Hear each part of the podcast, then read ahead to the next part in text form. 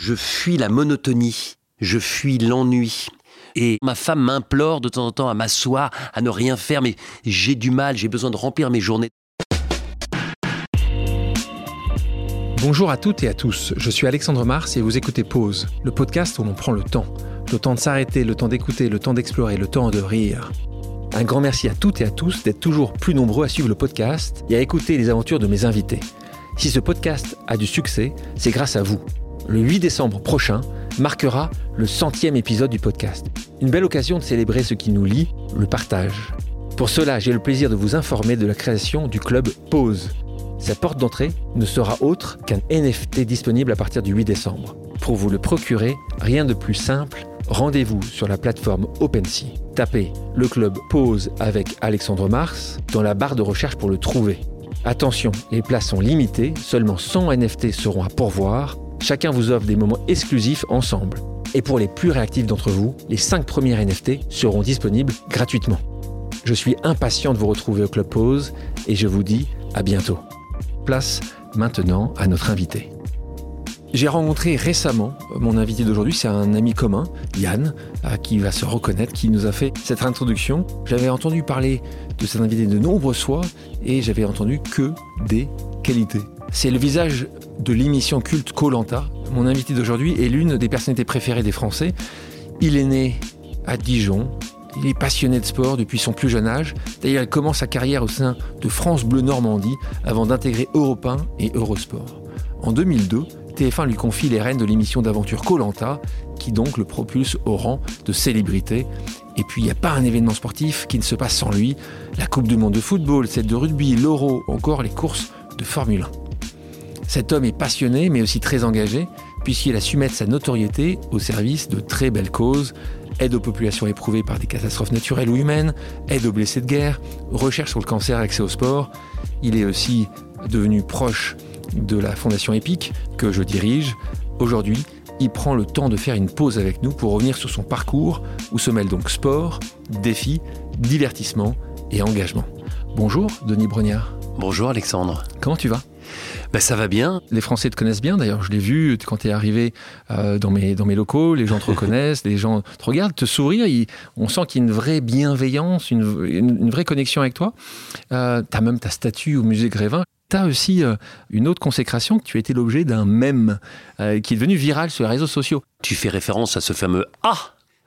Et, et ce A, euh, a été en fait euh, mis en avant, mis en exergue. Mais des années, des années après. Mais, mais, mais en plus, c'est pas franchement une, une, un tic de langage, mais ça a été un. Moi, je t'ai jamais entendu le dire. Mais non, mais je le dis assez peu. Alors maintenant, je le dis de manière consciente et volontaire, mais c'est un attention, internaute... attention. Peut-être que pendant les, l'heure qui va suivre, on va l'entendre six fois. Bah, je vais essayer de, de ne pas le, le, en abuser, mais c'est un internaute que je ne connais pas et qui a fait un clip en mêlant des images de Colanta, de, des images d'aventuriers, notamment au conseil, et puis moi qui, euh, de manière répétitive, fais Ah Ah ah Et c'est vrai que ça a été vu des millions, des dizaines de millions de fois. C'est Calette Frick, c'est ça qui, euh, Mais ce qui est dingue, c'est que le nombre de fois, à chaque fois que des gens me rencontrent, ils me disent en un, qu'est-ce que vous êtes plus grand qu'à la télé? Ça, je vous confirme. En deux, c'est euh, Denis, la sentence est irrévocable. Et en trois, faites-moi le A. Donc voilà, c'est rentré dans le langage courant. Et il y a même, vous savez, pour les, débutants en voiture, le fameux A euh, sur l'autocollant derrière, mais il y a des gens qui rajoutent au A un petit H et puis une, photo de, ma, de ma pomme. Donc c'est assez rigolo, mais j'avoue que c'est totalement indépendant de ma volonté, ce même. Et donc les trois choses qui reviennent le plus souvent quand tu vois les gens. Donc les gens sont toujours extrêmement bienveillants avec toi. Ouais, c'est ça, qui est extraordinaire. Colanta, c'est une émission populaire au sens noble du terme avec un P majuscule. Et ça me donne une notoriété positive. Mais je compte sur les doigts de la main les fois où quelqu'un m'a manqué de respect en direct, en face à face dans la rue. Et que ce soit euh, des personnes âgées qui me disent qu'elles regardent Colanta avec leurs enfants et leurs petits-enfants, des parents, des enfants. Euh, c'est étonnant. Et, et, ce qui est génial pour moi, c'est que ça me permet de ne pas vieillir, en tout cas dans ma tête. C'est-à-dire que je vois dans le regard, notamment des enfants, euh, cette espèce de, de bonheur de la rencontre parce que pour eux, Colanta, c'est un moment particulier de leur vie. Bah, tu parles de l'enfant. Revenons à ton enfance à Mm. toi. Donc, tu es né à Dijon, je l'ai dit. Tu as grandi Mm. à Besançon euh, auprès de tes deux frères, François et Gilles. Ouais, Ta maman était professeure en mathématiques. ouais. Euh, ton papa docteur en droit et banquier. Donc, Ouais. euh, on peut faire les deux. hein. Euh, un couple qui a l'air assez académique. Euh, toi, tu étais aussi assez académique. Tu étais scolaire. Tu, tu aimais l'école? J'aimais pas forcément l'école. Euh, ma mère te dirait le contraire, parce que ma mère est prof, très rigoureuse. Elle a toujours été persuadée Bac que scientifique. Hein. Mère- Ah, ouais. maman, elle devait être contente. Là. Non mais oui, mais j'ai fait un bac scientifique. Je rêvais de faire un bac littéraire. Ouais, ah, tu as voulu faire plaisir à ta maman à ce Mais moment-là j'ai fait plaisir à ma maman jusqu'à une période où j'ai dit stop. Mais par exemple, à mes parents, globalement. Mais quand je. Moi, j'y fais toujours plaisir. Bah oui, mais, si- imagine, je sors du bac, je veux être journaliste. Ma mère me dit, t'es pas un littéraire, t'es un scientifique. Donc le journalisme, oublie. Il faut jamais, si des parents nous écoutent, laisser les enfants avoir libre cours par rapport à ce qu'ils ont envie de faire. Toi, justement, avec quatre enfants, Ouais. euh, toi, t'arrives Ah, à, à prendre cette distance? Ouais, ouais. Tu les laisses, même je quand me ils sont mords assez les lèvres jeunes, parfois. tu te mords les lèvres. Mais euh, euh, j'en parle avec ma femme. On n'est pas forcément d'accord. Je peux être un peu pushy, mais je me souviens de ma situation. Parce que, encore une fois, moi, je voulais être journaliste. Pour être journaliste, il faut faire une école de journalisme, mais avant trois ans de fac. Oui. Mais moi, comme j'ad- j'adorais le sport, je sors de terminale, je me dis, je vais faire trois ans de fac de sport, et puis ensuite, je vais faire une école de journalisme. Et pendant ces trois ans de fac de sport, je vais aussi préparer les concours. Et mes parents me disent, mais une fac de sport, mais n'y pense même pas. Le sport, c'est ton loisir, c'est le sport pour tous, c'est tout ça. Tu vas aller courir, tu vas nager, pas de problème. mais Mais- tu vas faire des études. Fac de médecine. Ben, je suis une fac de médecine parce que, si tu veux, j'ai un de mes très bons potes qui part en médecine, lui, avec une vraie vocation. Et puis, je me dis que l'examen, il n'est pas en sortant de terminale, il est à la fin de la première année. Donc, ça me laisse le temps. Mais je n'en branle pas une, pardonne-moi l'expression. Et donc, évidemment, Ben, l'échec. L'échec total. Et je repars sur une deuxième année. Mais sauf que cette deuxième année, au mois de janvier-février, je dis stop. C'est-à-dire que je suis toujours aussi mauvais, toujours aussi peu motivé, et puis je suis en opposition parce que finalement, pour faire plaisir à mes parents, je fais quelque chose qui ne me convient pas. Et là, je pars bosser au Club Med. ta maman qui t'imaginait médecin, tu vas quand même au Club Med. Je sais pas si elle s'en souvient, on habite Limay-Brévannes à ce moment-là, dans la banlieue parisienne. Et euh, mes Quel âge vous êtes, à- vous êtes venu en région parisienne en région parisienne, je suis arrivé en première. Première. Euh, J'arrivais de Besançon, mais avant j'avais habité Strasbourg, puis j'avais déjà habité Paris. En fait, mon père, en tant que banquier, tous les 3-4 ans, il changeait. À chaque fois qu'il changeait d'affectation, il changeait d'endroit. Et, euh, et donc, il faut imaginer, un soir, je dis à ma mère, alors que je suis en fac de médecine, je pars au Club Med demain. Il y avait des gens, des invités à la maison. Et ma mère, très scolaire, professeur, bien évidemment, me dit Chérie, tu n'as pas de vacances Euh, non, tu n'as pas compris. Je quitte médecine, je pars travailler au Club Med. J'avais un diplôme de maître nageur. Je parlais à peu près correctement l'anglais. Je suis allé au Club Med. J'ai fait deux rendez-vous au Club Med. Les mecs, ils, Ils se sont frottés les doigts. Ils Ils m'ont. Vous voulez Tu partir tu joues quand bien au tennis en plus. Ouais. J'étais éducateur tennis. Vous voulez partir quand? Bah, Je dis le plus tôt possible. Samedi? Bah, Samedi. On était mardi. Non. Donc moi, je préviens mes parents le mercredi et je pars le samedi. Ma mère, ça a été un choc. Mon père m'a emmené à l'aéroport. Je me souviens, je partais d'Orly pour aller à Malaga. Mal- J'allais à Marbella.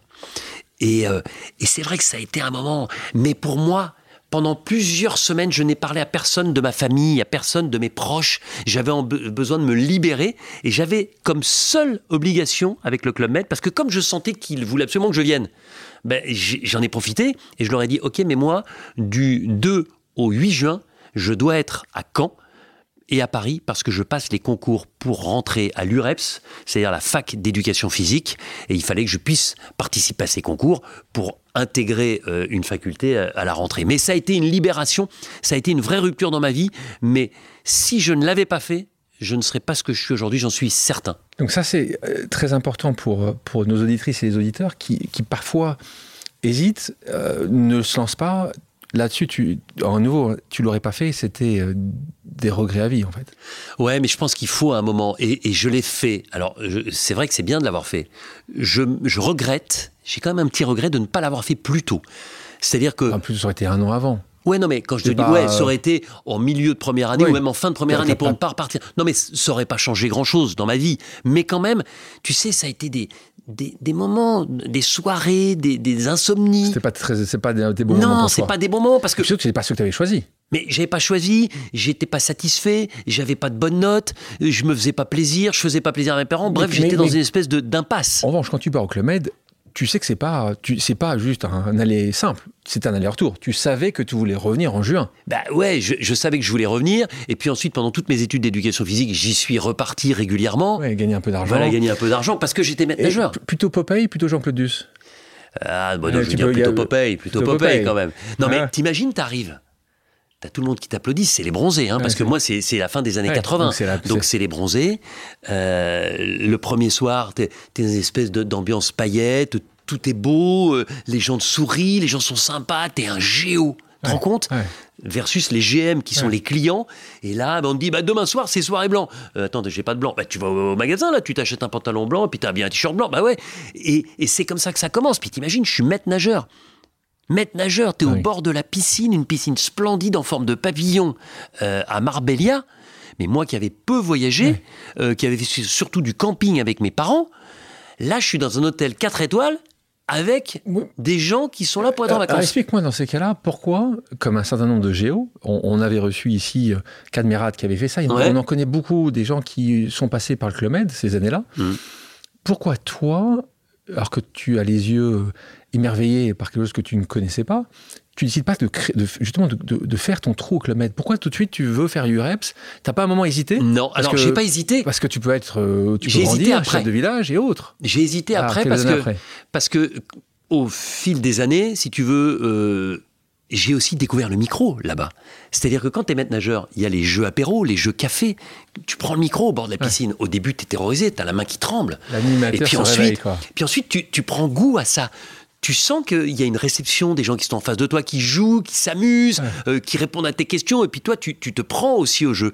Et donc, euh, c'est vrai que J'animais aussi les spectacles le soir de temps en temps parce que j'étais meilleur à l'animation au micro qu'en danse. Et puis j'étais maître nageur la journée.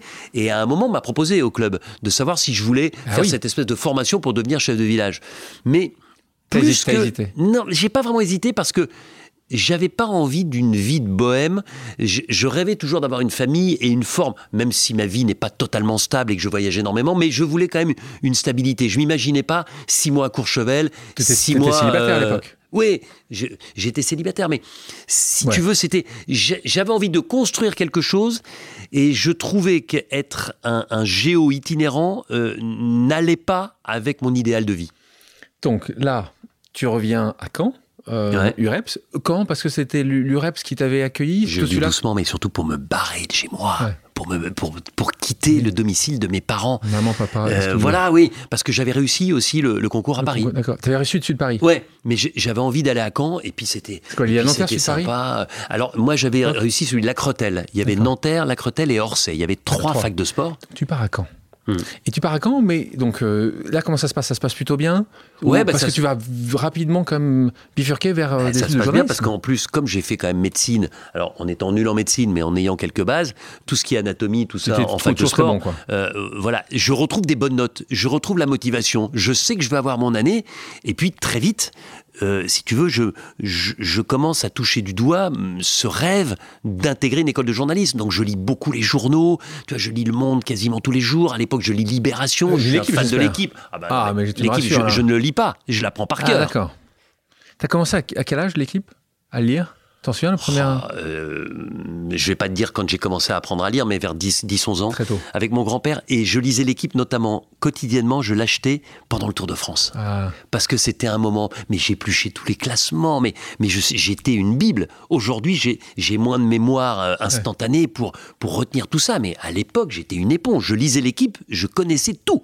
Donc là, à quel moment tu vas à l'IPG L'IPJ alors, euh, comment ça se passe à ce moment-là? Donc tu fais, c'est quoi C'est une année, deux années du REPS? Alors je fais euh, non trois ans. Trois ans. Voilà. Mais ensuite, euh, donc je passe sur ma troisième année, je passe les concours de, des écoles de journalisme et notamment de l'institut pratique de journalisme, où j'ai forcément un profil atypique parce qu'il y a très peu de gens qui viennent d'une fac de sport, ah oui. fac de lettres, fac de langue, sciences politiques, etc.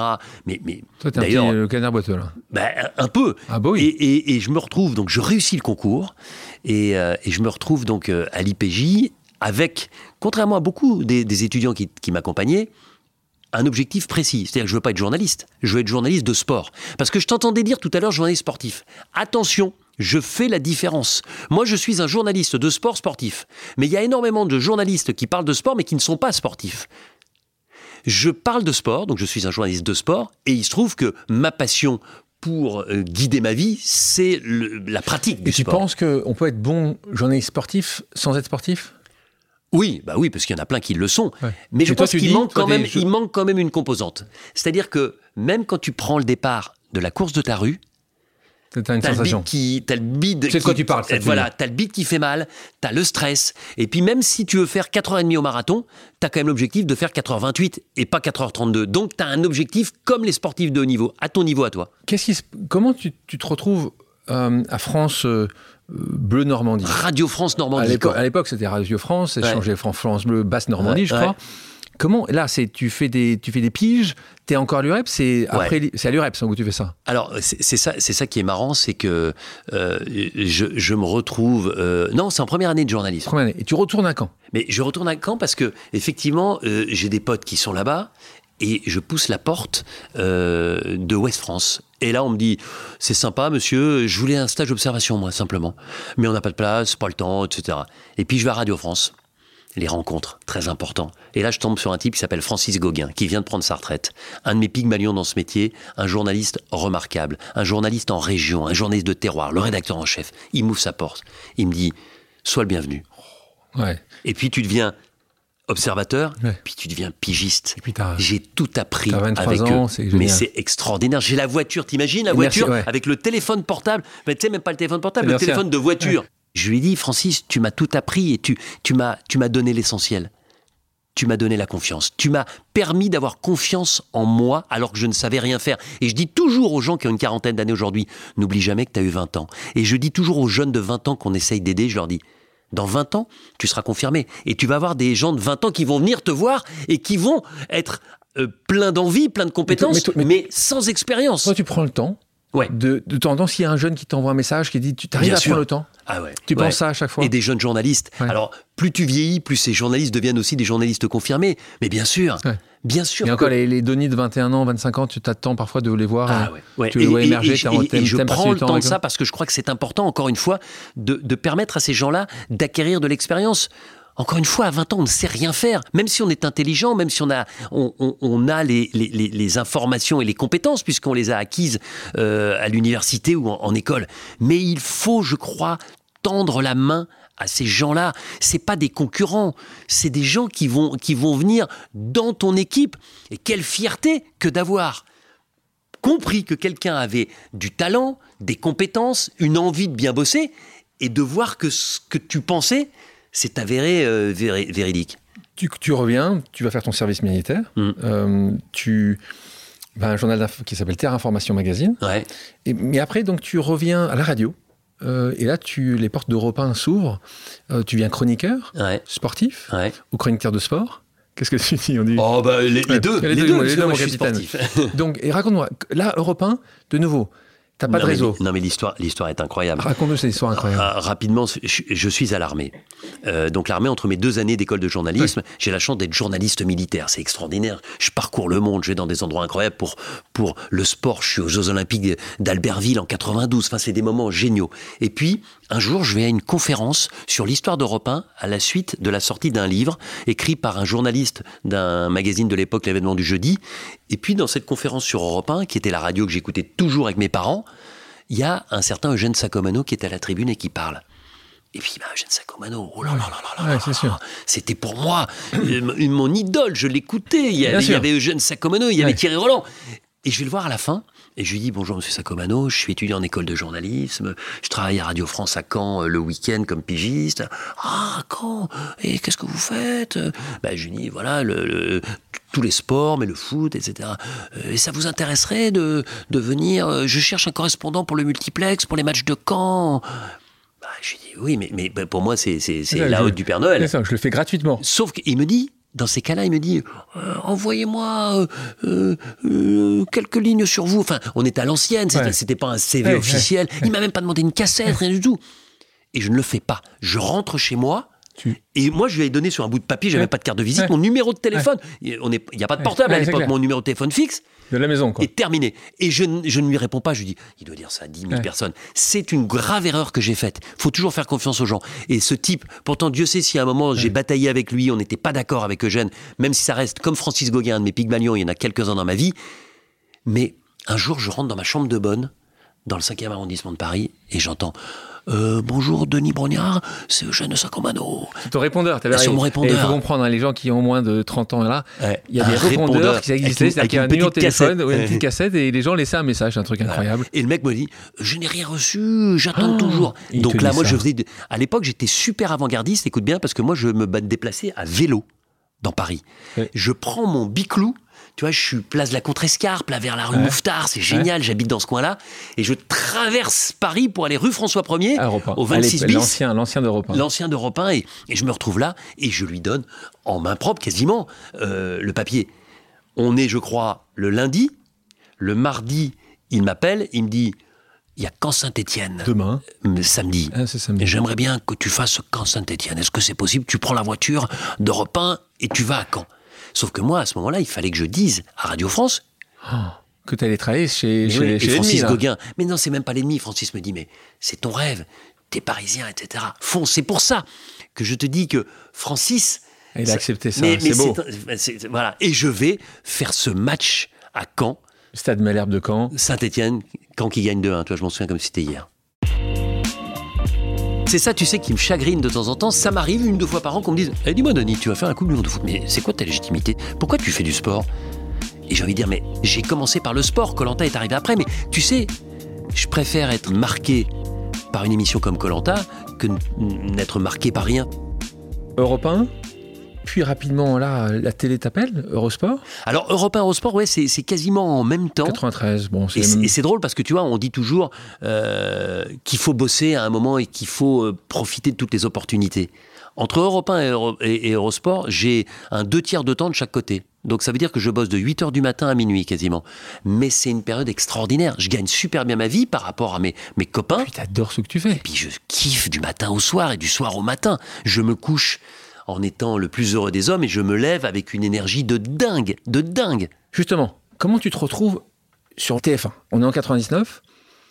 Qu'est-ce qui se passe là? Tu... Je t'ai parlé de deux de mes premiers. Et un troisième. Alors, c'est le troisième troisième qui arrive. Alors, Xavier Couture. Xavier Francis Couture. Gauguin, Radio France. Eugène Sacomano, Europe 1. Xavier Couture, TF1. Un jour, je reçois un coup de téléphone à Europe 1. Je suis donc salarié d'Europe 1 euh, en 99. Et euh, euh, bonjour, c'est Xavier Couture. D'accord, je, connais, je, je- je le connaissais à peine, je savais Ouais. que c'était un des patrons de TF1. Euh, Denis, euh, je te tutoie, hein. t'as une voix de fakir, je voudrais te rencontrer, je voudrais qu'on bosse ensemble.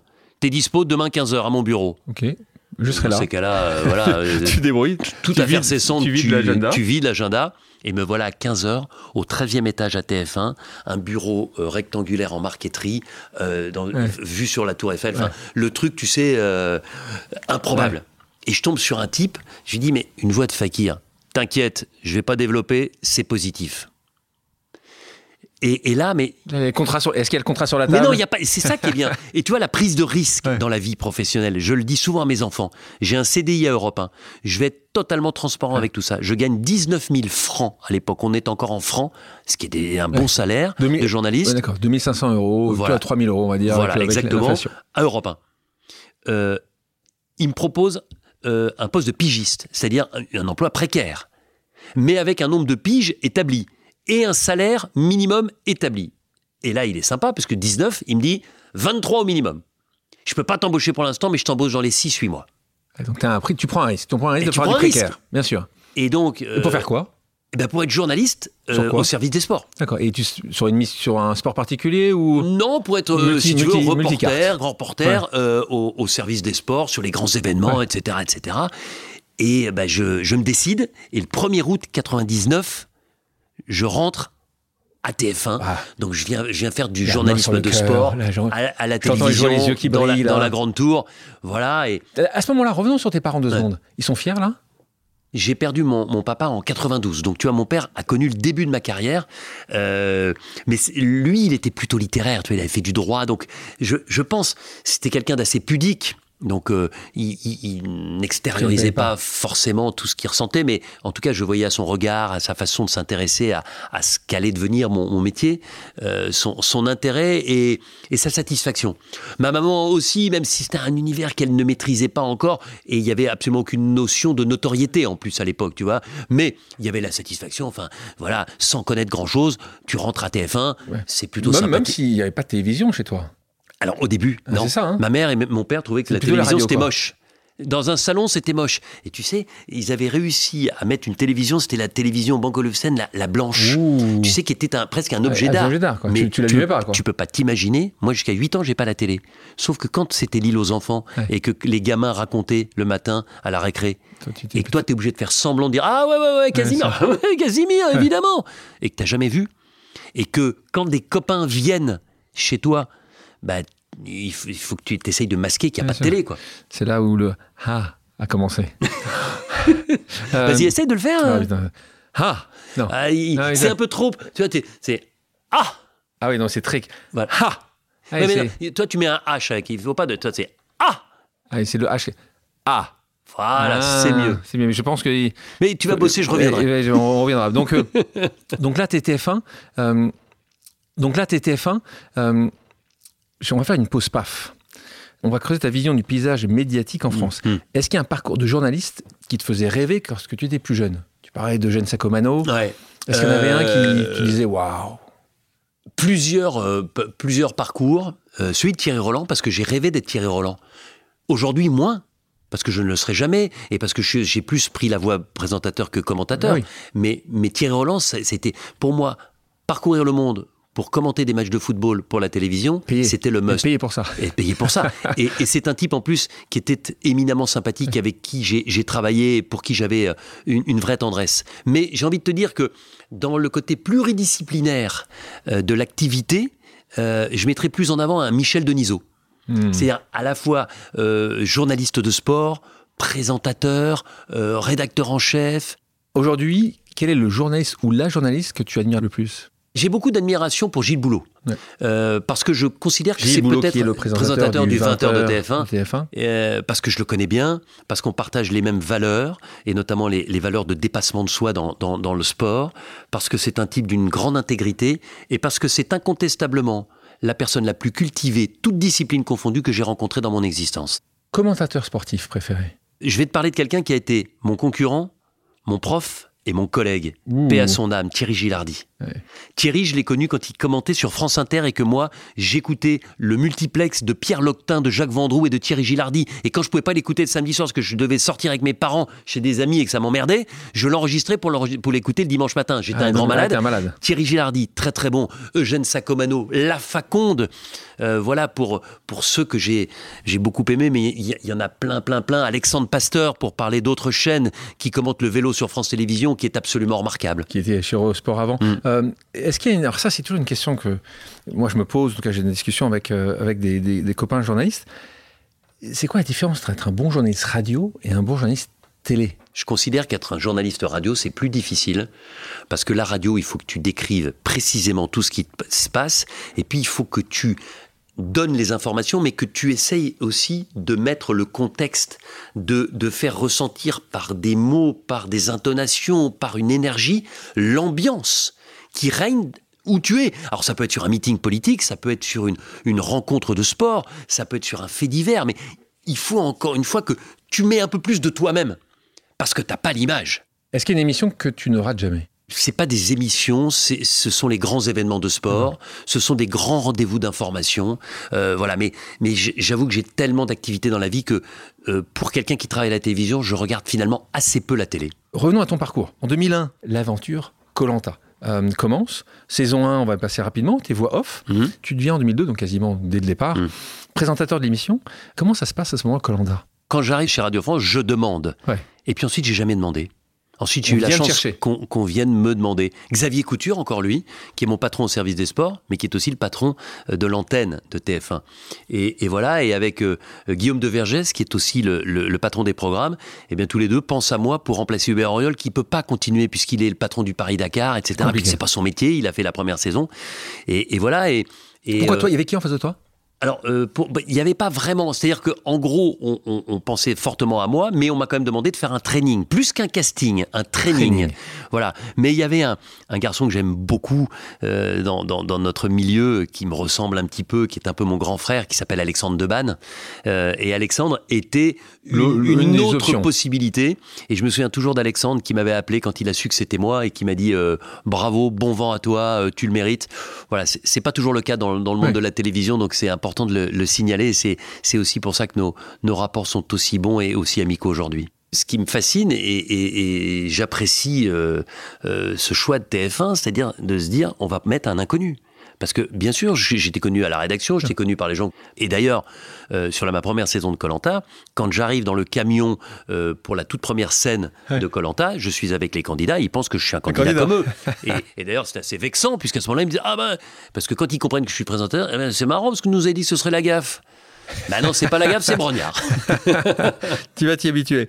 Euh, T'as mis du temps à accepter? Ou c'était évident pour toi?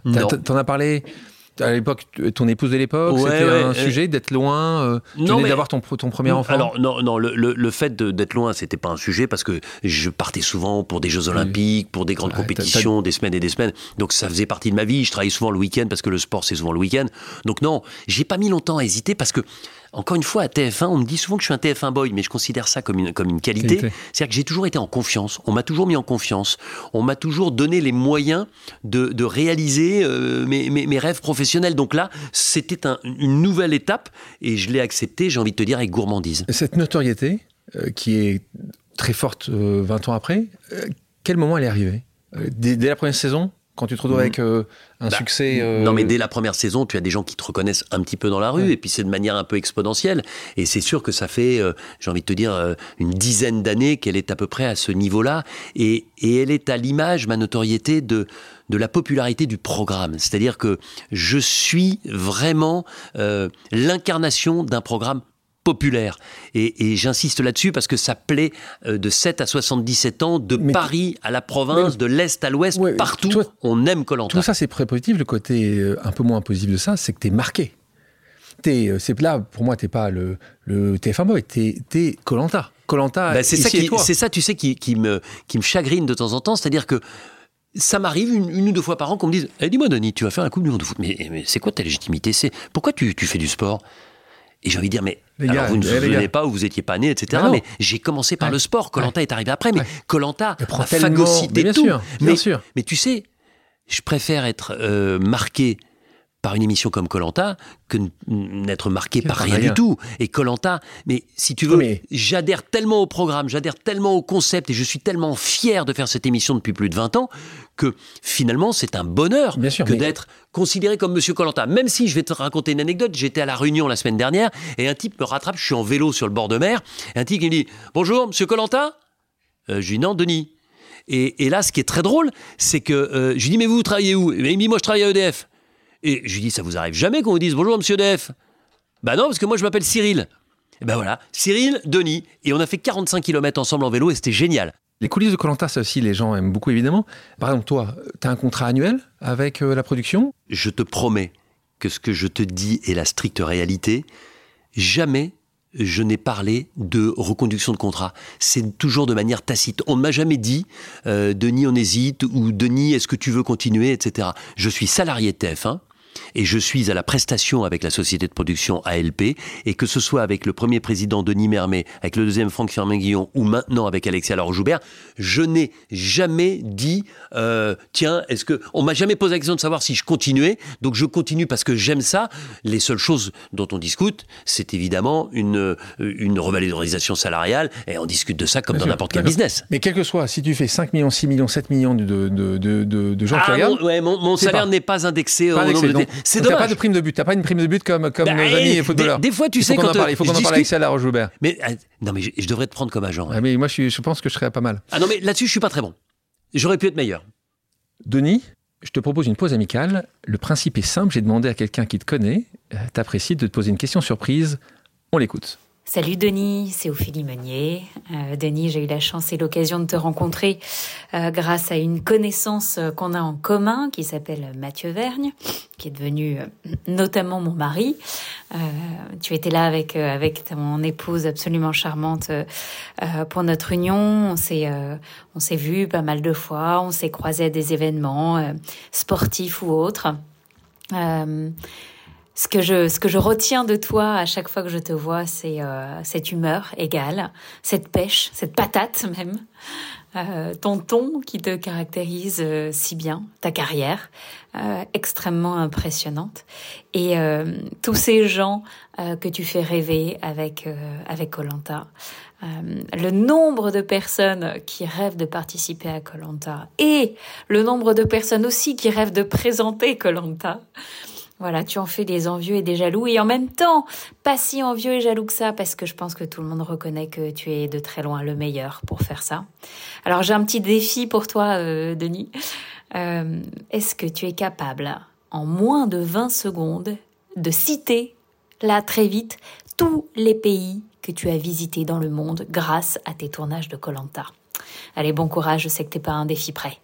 Alors, euh, le Costa Rica, le Panama, euh, la Nouvelle-Calédonie, même si ce n'est pas un pays, le Vanuatu, la Micronésie, le Cambodge, le Vietnam, la Malaisie, les Philippines, euh, qu'est-ce que j'oublie? Tahiti, notamment. Voilà. Donc, merci Ophélie, Ophélie Meunier, ma copine de la de la 6. Merci à Ophélie parce que ces, ces mots me touchent beaucoup et c'est quelqu'un euh, que, que, j'aime beaucoup et que, que je connais dans le milieu professionnel et dans le milieu personnel. Ce qu'elle dit est intéressant aussi parce qu'elle te dit il y a beaucoup d'envieux.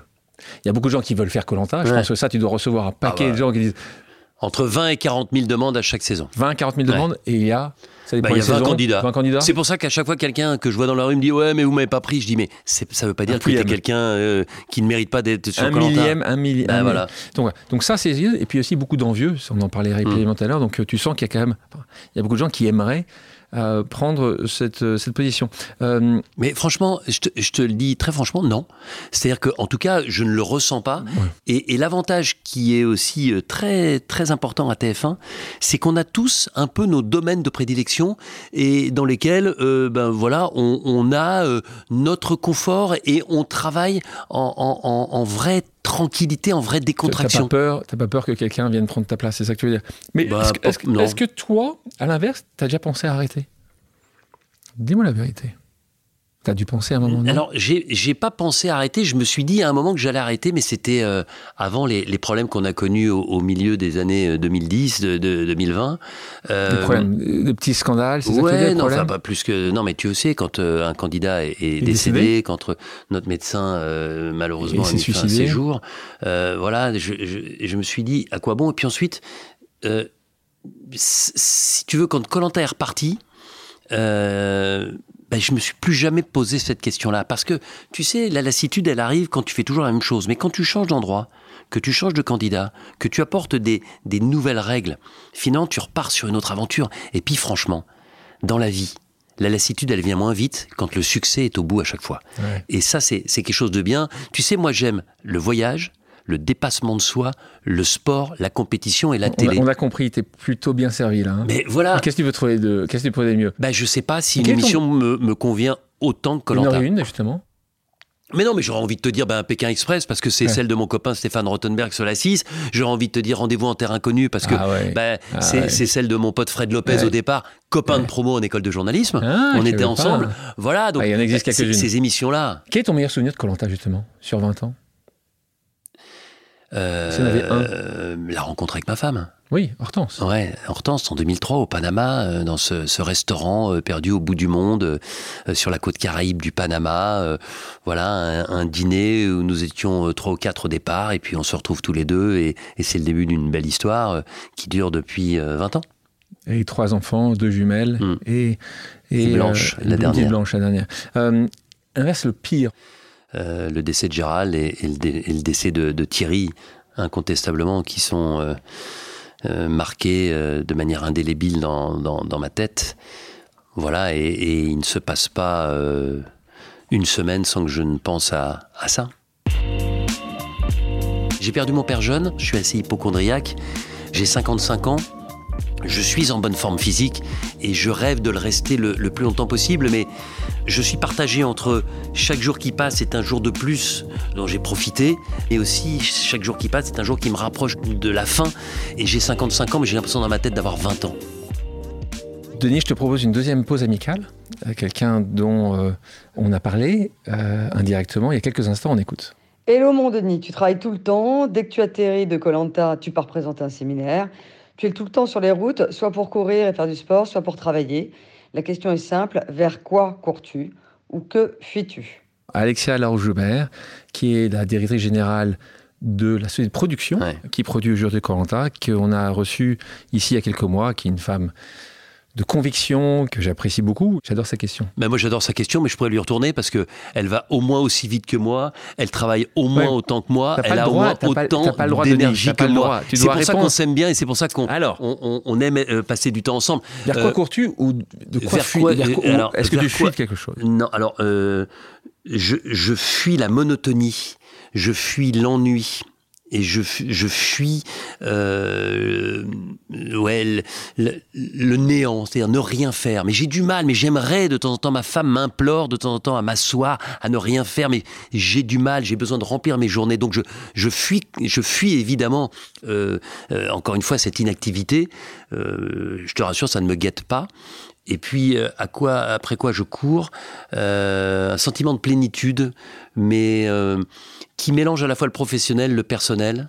Et plus je vieillis, plus je, je regarde les autres. Je suis moins égoïste.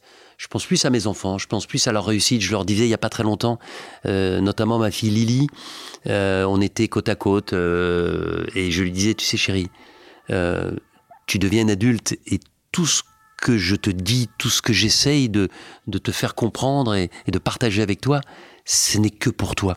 Et, euh, et voilà, j'ai- cette envie-là. J'ai envie que, si tu veux, euh, mes enfants puissent... Ils s'envolent en ce moment, mais ils ont encore des ailes fragiles.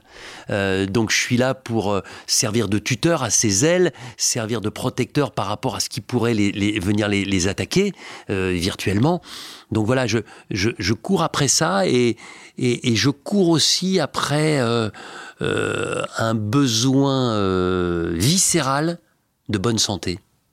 J'ai perdu mon père jeune, euh, je suis D'un assez cancer. hypo- d'un cancer, je suis assez hypochondriaque, euh, j'ai 55 ans, je suis en bonne forme physique et, et je rêve de le rester le, le plus longtemps possible, mais voilà, euh, je, je, je suis partagé entre chaque jour qui passe est un, est un jour de plus euh, dont j'ai profité, mais aussi chaque jour qui passe est un jour qui me rapproche de la fin. Et, et j'ai 55 ans, mais j'ai l'impression dans ma tête d'avoir 20 ans. Non mais c'est fou. Et, et j'ai surtout 50 plus que l'âge qu'avait mon père quand il est parti. Et, et je peux pas m'imaginer, parce que pour moi c'était quelqu'un avec un costard, une cravate, c'est quelqu'un de sérieux. Et moi, je- comme m'appellent mes frères, moi je suis un saltimbanque. En plus, tu peux pas t'imaginer aujourd'hui être plus vieux que lui. C'est, c'est Ben voilà. tu le voyais vieux déjà. Et tu sais que c'est, ce, qui est, ce qui est formidable, c'est que on attend avec impatience le, le 28 décembre, là. Parce que on est trois garçons. Moi, j'ai 55 ans, mon autre frère vient d'avoir 54, et mon dernier, il va avoir 50. Là, le 28 décembre, Gilles.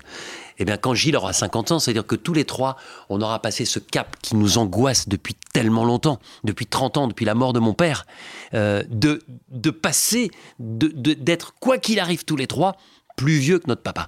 Et euh, voilà, donc Mais t'as pas envie de t'arrêter là? ah bah non, mais moi j'ai T'as envie de de- le plus longtemps. Tu crois à la vie après la vie, toi? Ouais. Ouais, j'ai, j'ai la foi.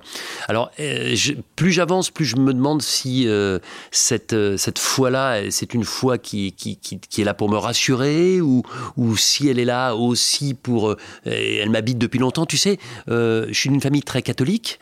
Euh, la sœur de mon père était carmélite. Euh, le frère de ma grand-mère était prêtre. Donc, tu vois, on est d'une famille. Je suis allé beaucoup à, à- à l'église. J'ai, j'ai une foi beaucoup plus personnelle aujourd'hui. Mais tu vois, j'en ai parlé il y a hier avec un type. Je, je- je suis en train de, de- de- de réaliser un documentaire avec deux déportés qui ont 90 ans et 88 ans, deux frères, qui ont été déportés à 10 ans et à 8 ans à Bergen-Belsen. Et je vais juste te relater ce que me disait Léon, 90 ans, qui est expert comptable, qui travaille encore, qui est un type merveilleux, et qui me disait hier, Denis, comment tu peux avoir la foi? Ça n'existe pas la foi. Lorsqu'un rabbin rentre dans la chambre à gaz, avec ses enfants et sa femme, et qu'on demande à tout le monde de se déshabiller, de devenir nu. Alors qu'il pense prendre une douche, le gaz arrive. Le gaz arrive par le bas. Donc le gaz endort, tue ses enfants avant de tuer sa femme, puis lui. Et là, il me dit, ce rabbin qui a la foi, qui croit en l'au-delà, qu'est-ce qu'il peut dire à ses enfants au moment où il les voit mourir? Comment peut-il avoir la foi? Et je te dis ça, j'ai la chair de poule, ça ne m'enlève pas ma foi. Mais ça me fait aussi réfléchir quand tu vois ce qui se passe aujourd'hui. Et avoir parlé avec ces déportés, avoir parlé avec ce type qui me dit j'avais tellement faim, j'avais 10 ans, j'ai perdu ma mère dans ce camp de concentration. Et pour justement me faire passer cette faim effroyable du matin au soir, du soir au matin, je mangeais du goudron. Donc voilà, comment avoir la foi quand on entend des choses comme ça? Néanmoins, je crois à quelque chose après la mort. Et euh, je suis dans un désaccord total avec ma femme qui est absolument euh, athée. Et, euh, Elle croit pas du tout. Non. Ça être dur, non? Ben c'est dur. C'est dur, mais je n'ai pas aujourd'hui T'as pas réussi à la les, convaincre. les- points d'entrée. On parlait de ton papa, donc tu sais que tu vas le revoir. J'en suis Attends, sûr. t'as- t'as en ce moment-là? J'en suis certain. Tu penses souvent à lui? Ben, je pense d'autant plus souvent à lui que il est un peu au, au centre du, du deuxième livre que je suis en train d'écrire, Ah. euh, qui est en fait une rencontre virtuelle, c'est-à-dire qu'il est mort il y a 30 ans. Euh, ça fait un peu plus de 30 ans, euh, mois de mai euh, 1992. Et euh, si tu veux, on avait l'occasion quand il est mort pendant que j'étais militaire à Paris et il venait donner des cours à, euh, euh, à Paris et il habitait Lyon. Et avant de repartir, toujours prendre le TGV de 21h, on se retrouvait à 19h. Et moi, j'étais militaire, j'avais pas de fric. Et on bouffait une bonne entrecôte et des frites avec euh, une bonne euh, poire belle Hélène ou une Ouais. pêche melba dans une brasserie en face de la gare de Lyon. Et si tu veux, aujourd'hui, euh, l'objet de mon prochain livre, et c'est pas facile à écrire, c'est c'est une rencontre virtuelle. C'est-à-dire qu'il revient 30 ans après. Il n'était pas grand-père, il est multi-grand-père aujourd'hui. Il m'avait dit, et c'est pour ça qu'il y a des gens qui réfléchissent peut-être plus que d'autres, il m'avait dit à l'époque, en 92, l'informatique était balbutiant, il m'avait dit, il n'y aura plus besoin de l'encyclopédie universalis. Il, il savait que Wikipédia existerait, il savait qu'il y aurait un tube avec toutes les informations. Il m'avait dit aussi, le monde tournera mieux. Je sais pas s'il tourne mieux le jour où un homme ou une femme de couleur dirigera un grand pays. C'était bien avant Obama, etc., etc. Enfin voilà. Donc j'ai, j'ai, tu, vas un- écrire, tu vas écrire quelque chose là-dessus. voilà, je suis en train. Ça peut être, ça pourrait donner un film. Là, quand tu le vois, c'est quasiment, Mm. c'est- ça peut être un, un- un scénario de film aussi. On, on- on voulait, je voulais en parler un peu plus tard, mais puisque tu en parles maintenant, tu as publié aussi un, un livre en 2021, donc tu es écrivain aussi, un soldat presque exemplaire, c'est le titre euh, Mm. du livre. Tu nous pitches rapidement l'histoire? C'est l'histoire d'un héros de guerre devenu un zéro dans sa vie de tous les jours, c'est-à-dire quelqu'un atteint d'un syndrome post-traumatique, d'une maladie psychique, à force d'avoir fait la guerre, euh, d'abord en Yougoslavie, puis en Afghanistan, puis en Afrique, notamment au, Mali, et si tu veux, un petit peu comme une bouteille qui se remplit, puis qui un jour déborde, eh bien psychologiquement, il, n'a pas pu euh, rester en capacité de, de, conserver son poste de, de chef de guerre, de chef militaire, et tout ça, malheureusement, eh bien, a transpiré sur sa vie personnelle avec des actes répréhensibles, notamment de violence à l'égard de, de, de son épouse. Et d'où, euh, d'où, à quel moment tu, tu, tu as voulu écrire C'était quelque chose qui est dans toi depuis longtemps également? C'est Un rêve. un rêve? Alors tu vois, je ne rêvais pas d'être présentateur de télévision. Je rêvais peut-être de commenter du football euh, Mais à la télé. c'était un rêve. Alors écrivain, le mot est un peu fort. Marrant Écrire un livre. Non, que tu n'assumes pas. C'est tu trouves parce que tu que c'était trop. Mais t'es écrivain, t'as écrit un livre. mais- ça non, mais- non, mais tu vois, non mais je, je, je déteste, pas- si tu veux, se- tu vois quand j'entends dire quelqu'un parce que il a fait un une chose, dire ah maintenant je veux devenir animateur de télévision ou je veux je veux travailler à la télévision. Je trouve qu'il il faut une forme de légitimité. Moi, je considère que c'était une forme de passe-temps et c'était un défi comme j'aime cocher Les cases des défis. Tu t'es dit, Voilà. Mais je vais essayer d'en faire. Le jour où j'aurai écrit 5, 6 ouvrages, si ça m'arrive un jour, Est-ce que tu as besoin de ça? Moi, est-ce que tu as besoin de ça pour être écrivain? Tu n'as pas besoin d'être concours pour être écrivain. Oh, Je dis pas que peut-être que tu, tu vas considérer qu'il y a des gens qui j'ai écrit un livre de A à Z seul. Ben voilà. Voilà ma fierté. que ça s'appelle un Ma fierté et mon bonheur. Et alors tu me disais pourquoi pourquoi euh, euh, Stanislas? Parce que Stanislas déjà je l'ai rencontré parce que on m'a confié la responsabilité d'être le parrain des blessés de guerre, blessés psy- psychiques et blessés physiques. Et quand j'ai rencontré Stanislas, Je lui ai dit un jour, ouais, la cellule d'aide aux blessés de l'armée de terre, j'ai dit à Stanislas, mais je dis mais t'as une histoire, mais c'est un roman ta vie. Et le premier jour du confinement, je l'ai rappelé. Là. Est-ce que, est-ce que tu m'accordes quelques heures par jour pour que je prenne plein d'informations ensuite je vais écrire ton histoire? On est parti assez vite, mais euh, on a quitté Colanta. Je veux revenir une seule seconde sur Colanta. L'émission est tellement culte qu'elle a eu le droit à sa propre parodie, euh, Mm. à une parodie qui est parue sur Canal+, si je Mm. ne me trompe pas, réalisée par Jonathan Cohen. Tu l'as regardé ou pas? Bien sûr, le flambeau. aimé? Bien Le sûr. flambeau, oui. Bah, j'ai aimé parce que déjà j'aime Jonathan Ouais. Cohen. Euh, c'est un dingue de Colanta. C'est un psychopathe de Colanta. Il a même euh, fait intégrer une séquence euh, de Colanta dans Family Business, dans laquelle je joue mon propre rôle.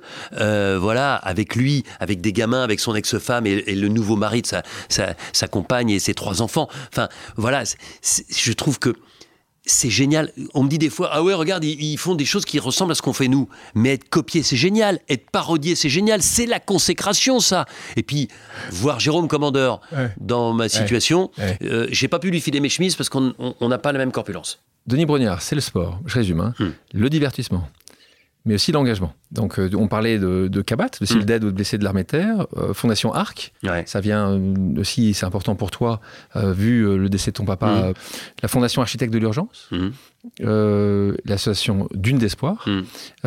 Normalement, comment ça se passe? C'est ces associations qui viennent vers toi. Parfois, ça peut t'arriver que toi, tu, tu en trouves une, tu en entends parler d'une. C'est, c'est, ça- tu dois recevoir beaucoup, beaucoup de demandes, je Ouais, suppose. je pense que, je pense que tu, tu partages euh, le sentiment que je vais évoquer maintenant. Ce sont des rencontres.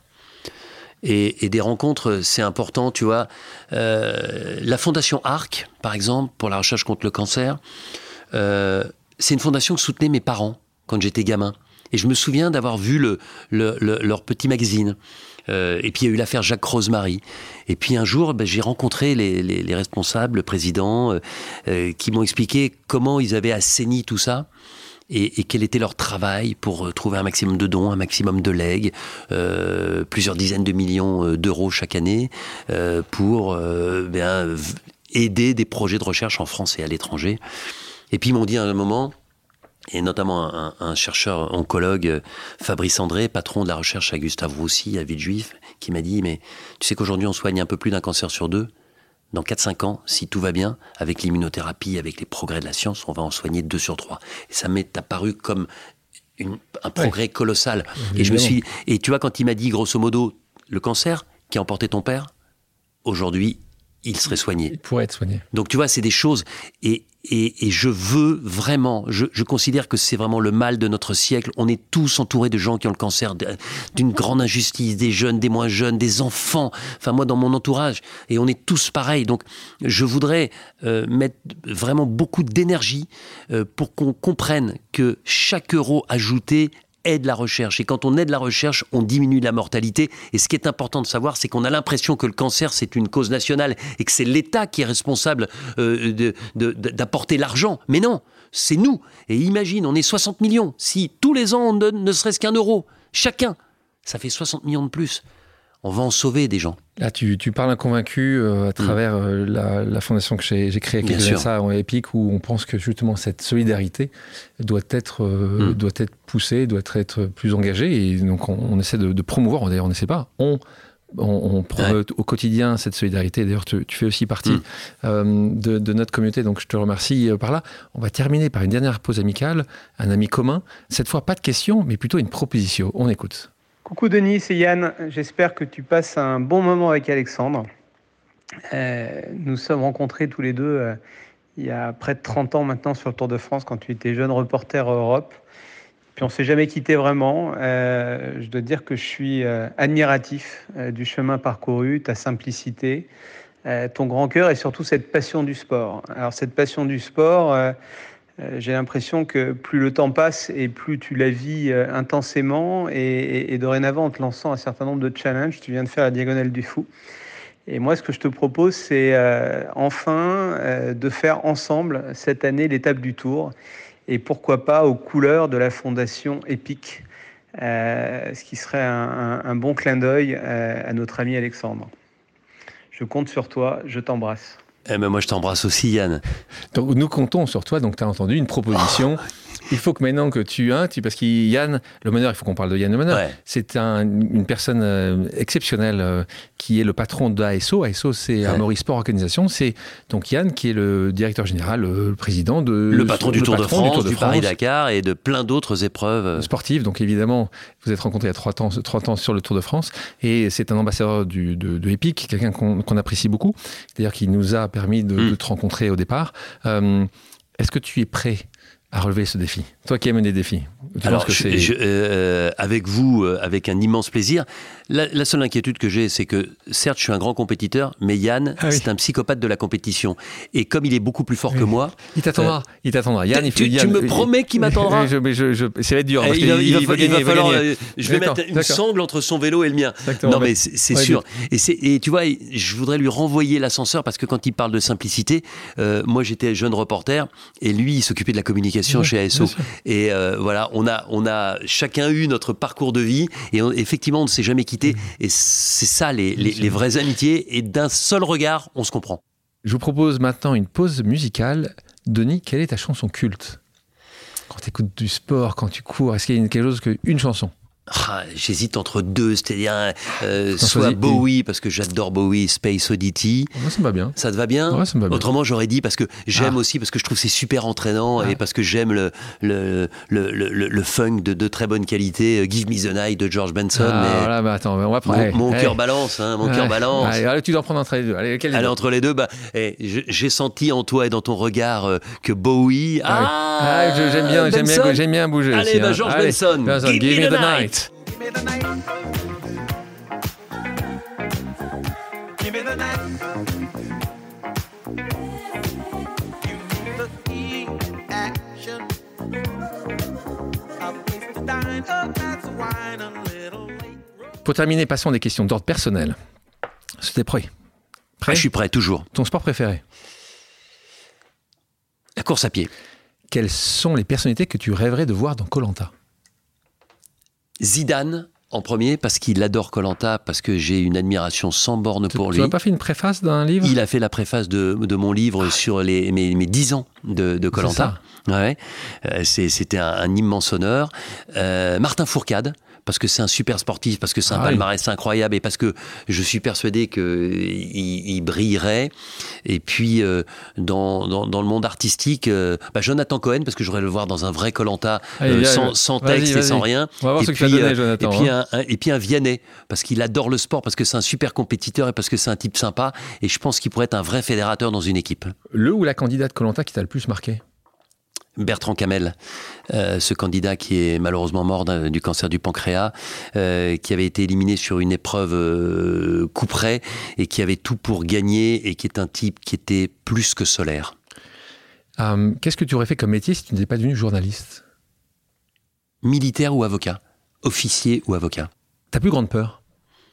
Le vertige et la Pas de mort. mourir. Ouais. Ouais. Le vertige aussi Bah, le- au quotidien, le vertige, euh, mais la mort, ouais. S'il y avait une personne connue, vivante ou morte, avec qui t'aimerais euh, déjeuner ou dîner, ce serait qui? C'est con, mais parce que c'est, ça, peut, ça, ça- ça va te paraître euh, bateau, non, mais. Vas-y, vas-y, vas-y, non, vas-y. Gandhi. Gandhi, parce que, parce que j'aimerais, euh, voilà, euh, comprendre euh, ce type-là, partager un moment, l'écouter. euh, je pense qu'il est, il est la- il serait à la fois euh, apaisant et inspirant. Quelle est ta destination idéale pour faire une pause? Bièvre?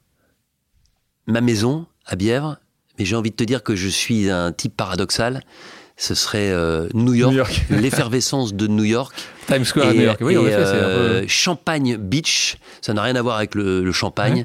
Euh, du côté d'Yasawa, aux îles Fidji, une plage de sable blanc immaculé où il y a zéro touriste. Tu Tu, vois, donc tu euh, je fais le grand envie. écart Oh entre là New là. York et cette plage. Si les auditrices et les auditeurs ont des questions, peuvent-ils te contacter sur tes réseaux sociaux? Oui, bien sûr. Tu y réponds, tu regardes, t'as le temps? Alors c'est compliqué parce que, mais, mais oui. Il y en a un qui tu regarderais un peu plus que les autres, c'est lequel?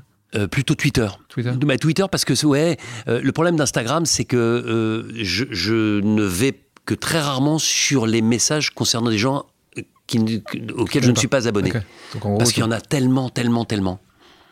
Denis, merci d'avoir accepté mon invitation. Merci Alexandre, ça fait du bien de parler et, pas que de télé. Merci à toi. Merci à toutes et à tous d'avoir pris le temps de faire une pause avec nous. J'espère que l'émission vous a plu, inspiré ou fait réfléchir. Si c'est le cas, je compte sur vous pour le partager avec vos proches, laisser un commentaire et mettre la note de 5 étoiles sur les plateformes d'écoute. Si vous voulez me suggérer des invités ou simplement me faire part de retours, vous pouvez me contacter via LinkedIn en tapant Alexandre Mars ou bien m'écrire à l'adresse suivante, le podcast pause at gmail.com.